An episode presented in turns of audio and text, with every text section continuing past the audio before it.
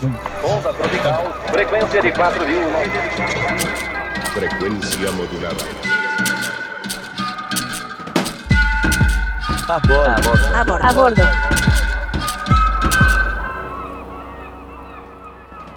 El crack o la piedra es un psicoactivo recreativo, de efectos muy rápidos y adictivos. Aunque es similar a la cocaína, la mirada y el prejuicio hacia esta droga y sus consumidores es radicalmente diferente. En los años 70 se crea y en los años 90 se esparce por el mundo, llegando así a Brasil. En Sao Paulo existe una región llamada Cracolandia, un territorio lleno de mucha historia, con muchas humanidades y mucho por explorar. Hoy, en A Bordo, un podcast de Vist, acompañaremos a Yael Martínez, fotógrafo mexicano, miembro de Magnum, ganador del WordPress Foto de este año con La Flor del Tiempo. Una serie de fotografías que documenta la lucha de los cultivadores indígenas de Amapola en Guerrero, México, y a Rafael Vilela, fotógrafo independiente brasileño, finalista del Premio Leica de este año por su trabajo Ruinas del Bosque, que aborda el papel de las ciudades en las crisis climáticas desde la perspectiva del pueblo indígena guaraní en Villá, en la ciudad de Sao Paulo.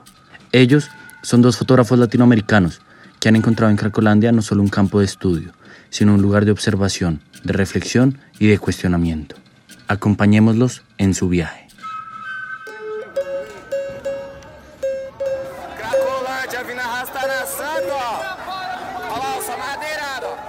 Tamanho do fenômeno aqui em São Paulo, é, que é um reflexo de São Paulo ser a cidade, a maior cidade das Américas, né? São Paulo é uma cidade com população superior a Nova York, a cidade do México, né? A gente é literalmente a maior cidade em termos de população, então isso eu acho que é uma consequência natural que o maior lugar, né? O maior, a maior cracolândia da América e talvez do mundo seja aqui. Quando a gente fala do crack, a gente tem que entender que o crack, em grande maioria, ele é um subproduto da cocaína, né? Que a cocaína, sim, é um mercado muito lucrativo.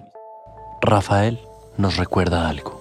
El crack está pensado residualmente, como producto y como mercado.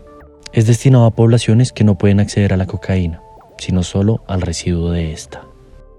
Os dados que a gente pesquisou, eles mostram, né, quase 80% dos usuários da Cracolândia são homens negros, né?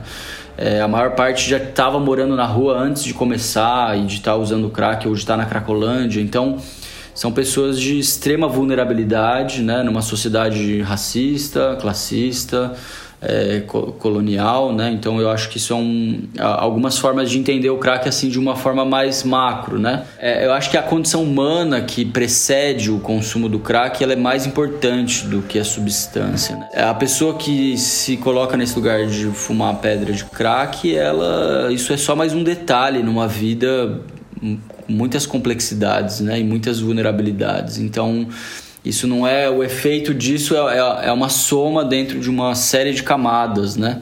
De uma vida já com muitas dificuldades, né? E, e acho que uma palavra que o Yael falou da resiliência é determinante, assim, né? Nessa experiência na Cracolândia, você olhar para como as pessoas seguem vivas, né? E criando comunidades e relações e afetos, né? Dentro daquele espaço que talvez seja o único espaço que sobrou para elas construírem esse tipo de relação.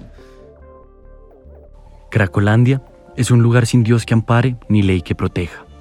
El abandono estatal se vuelve paralelo a la narrativa que asegura que los consumidores de crack son, tal y como la droga, un residuo más, que no merecen ser cuidados, protegidos ni ayudados.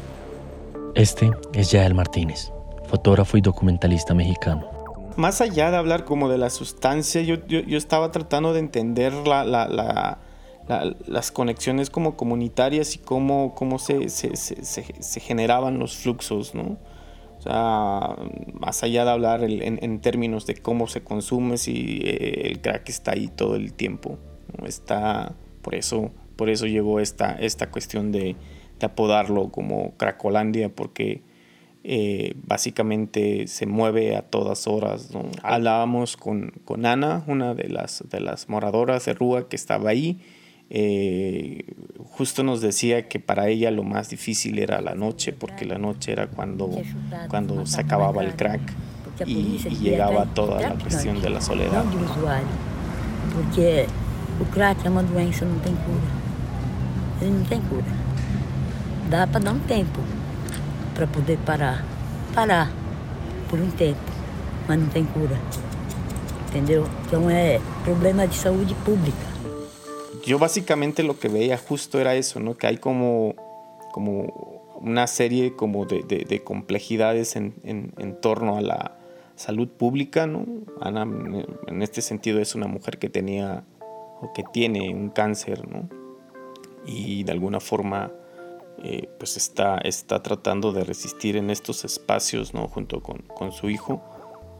Pero te digo que lo que para nosotros era como, como entender, tratar de entender cómo se componían estos, estos fluxos y, eh, quitarnos estos como estigmas en torno a la gente que usa estas, estas sustancias. Muchas de las personas que caen en un círculo vicioso son dejadas a su suerte y en esa suerte a veces encuentran maneras de subsistir. En Cracolandia, las personas tienen la posibilidad de encontrar una comunidad que no necesariamente tiene a la droga como epicentro, sino a la vida como un propósito. Hay vida en Cracolandia, más allá de la droga. Para muchas personas, algunas de ellas con proyectos sociales, este territorio es un espacio en donde abunda la creatividad y la humanidad.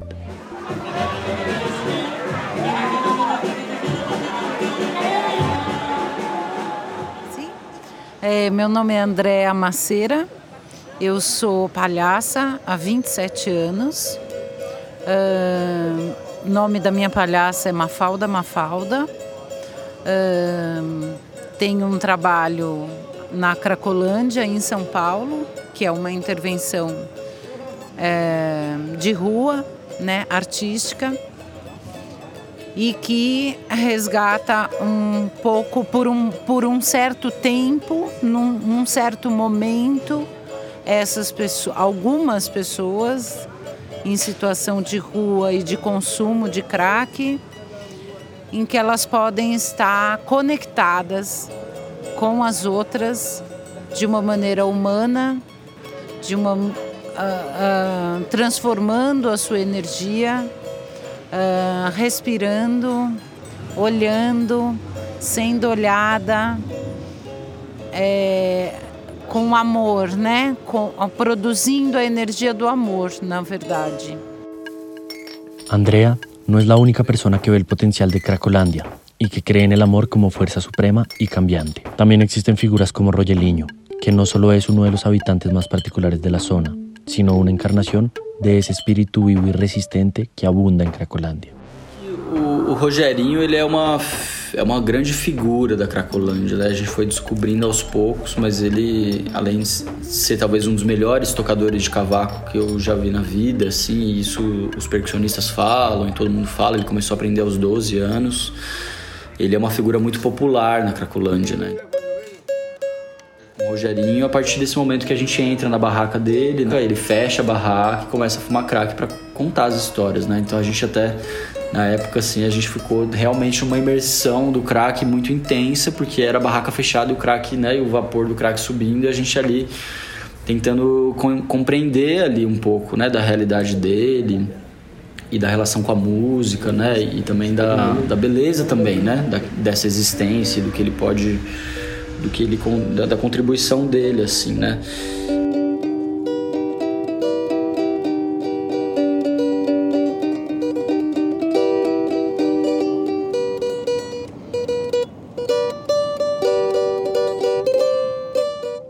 Rogelinho es una de las personas beneficiadas por los programas de reducción de daños que existen en Cracolandia. Hoy en día son personas y colectivos activistas e independientes quienes están al frente de estos procesos y quienes están acompañando a estas personas, llenando así el vacío que el Estado dejó hace unos años. A única atuação do Estado lá praticamente é a ação da polícia, né? Da polícia civil, da, da guarda metropolitana de São Paulo, com os, os, o choque, né? Que fica o tempo inteiro jogando os usuários de um lado para o outro, tentando resolver o, o problema com violência. Então, acho que a gente se contrapôs a isso a partir desse caminho também, né? E o Rogerinho, para mim, ele é uma síntese disso também, no certo sentido, que é esse o, é, essa pessoa da Cracolândia que se encontra com um projeto cultural que quer trabalhar o samba, o pagode, né? E se e se reorganiza a partir disso, né? Então ele passa a ganhar dinheiro. Esse grupo ele é muito hoje ele está muito visado, está muito procurado. Las artes son la memoria de los pueblos. La música, el relatoral, la escritura, la pintura y demás son el reflejo de una sociedad. La memoria no solo se construye con la historia pasada de las comunidades, sino también desde el presente de las mismas. En el mundo moderno, la fotografía y el cine han tomado un papel esencial en la construcción de la memoria, y aunque en sus inicios no eran cuestionadas, puesto que solo eran vistas como un ejercicio de registro, en los últimos años la discusión se ha abierto, no solo para cuestionar aquello que se retrata o que se registra, sino desde dónde se hace, por qué motivo, cómo y quién lo registra. No, creo que cada vez, eh, en, relación sobre todo de tiempo me refiero, eh, la, te das cuenta que cada vez los proyectos que más impactan son los proyectos que son a medio y largo plazo, ¿no? Los proyectos donde la gente de alguna forma está, se vincula con estas comunidades, está ahí el día a día y pasan años para que, que pueda haber eh, pequeños cambios. Esos cambios vienen de preguntas, preguntas que vienen de la observación. Como por ejemplo, ¿cuál es el verdadero problema de Cracolandia?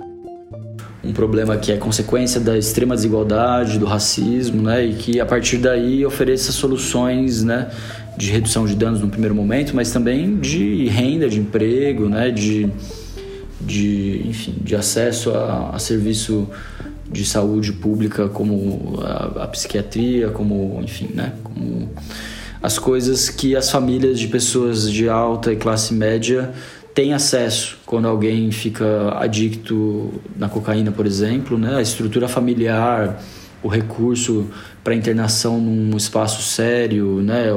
Para se cuidar, né? Que essas pessoas tivessem acesso a essas ferramentas que estão disponíveis, existem, né? Só não estão para elas porque elas são muito pobres e não têm estrutura nenhuma. E entonces, para que sirve a fotografia? La vez pasada hablaba con Fred Riching y justamente le decía eso, que, que yo no sabía realmente cómo se midía el impacto y si la fotografía de alguna forma estaba cambiando algo. Sobre todo cuando, cuando te digo, he venido yo haciendo trabajo en términos de, de, de, cómo ha impactado la violencia o cómo ha fracturado las comunidades en México. Y yo sigo viviendo en estos espacios donde, donde no veo los cambios. Entonces siempre llego y, para mí de alguna forma es, es, es, es volver y, enfrentar una realidad que no cambie, que al contrario cada vez crecen más estas violencias, se vuelven cada vez más abrumadoras y entonces ahí es donde nos preguntamos cuál es el papel que estamos haciendo y si sirve de algo que estemos haciendo esto, ¿no? Recuerdo que me decía eso, ¿no? Que, que el hecho de que pudiéramos abrir una conversación y de repente tener la posibilidad de cambiar a alguna persona en su manera de entender, su manera de pensar, me decía, eso ya es un cambio, ¿no? Hay diferentes formas de impactar a, la, humanidad, ¿no? Y en, en, ese sentido, pues, ¿qué más uno quisiera que nuestras imágenes eh, pudieran generar un cambio notorio políticamente, ¿no? En, estos lugares que, se pudieran, pero pues de alguna forma a lo mejor suena un poquito soñador, pero creo que, que eso, a eso aspiramos, realizar algunas de estas imágenes que puedan generar un cambio. Hasta que la sociedad no cambie su mirada y su prejuicio y entienda que el problema de la guerra contra las drogas no es la droga, sino que es la guerra, seguirá siendo una pelea que genera mucho dinero para unos pocos y mucha violencia para unos muchos. Seguirá siendo una guerra en la que las mayores víctimas son las poblaciones vulnerables y también seguirán existiendo espacios de guerra, lucha y resistencia como Cracolandia, llenos de muerte y de vida por igual. Mi nombre es Moreno Blanco y agradezco a Rafael Vilela y a Yael Martínez por su tiempo y por permitirnos estar a bordo en sus viajes. Agradezco también a mi compañero Alonso Almenara por dirigir la investigación y a Navin Cala por acompañarme en la creación de este universo sonoro. Nos vemos pronto en un próximo viaje. A bordo es mucho más que un podcast de fotografía. es una ventana al mundo y a las experiencias de otras realidades desde la mirada de artistas visuales claves de América Latina. Desde VIS te invitamos a seguirnos en nuestras redes o en nuestra web visprojects.com para descubrir en cada episodio una historia nueva.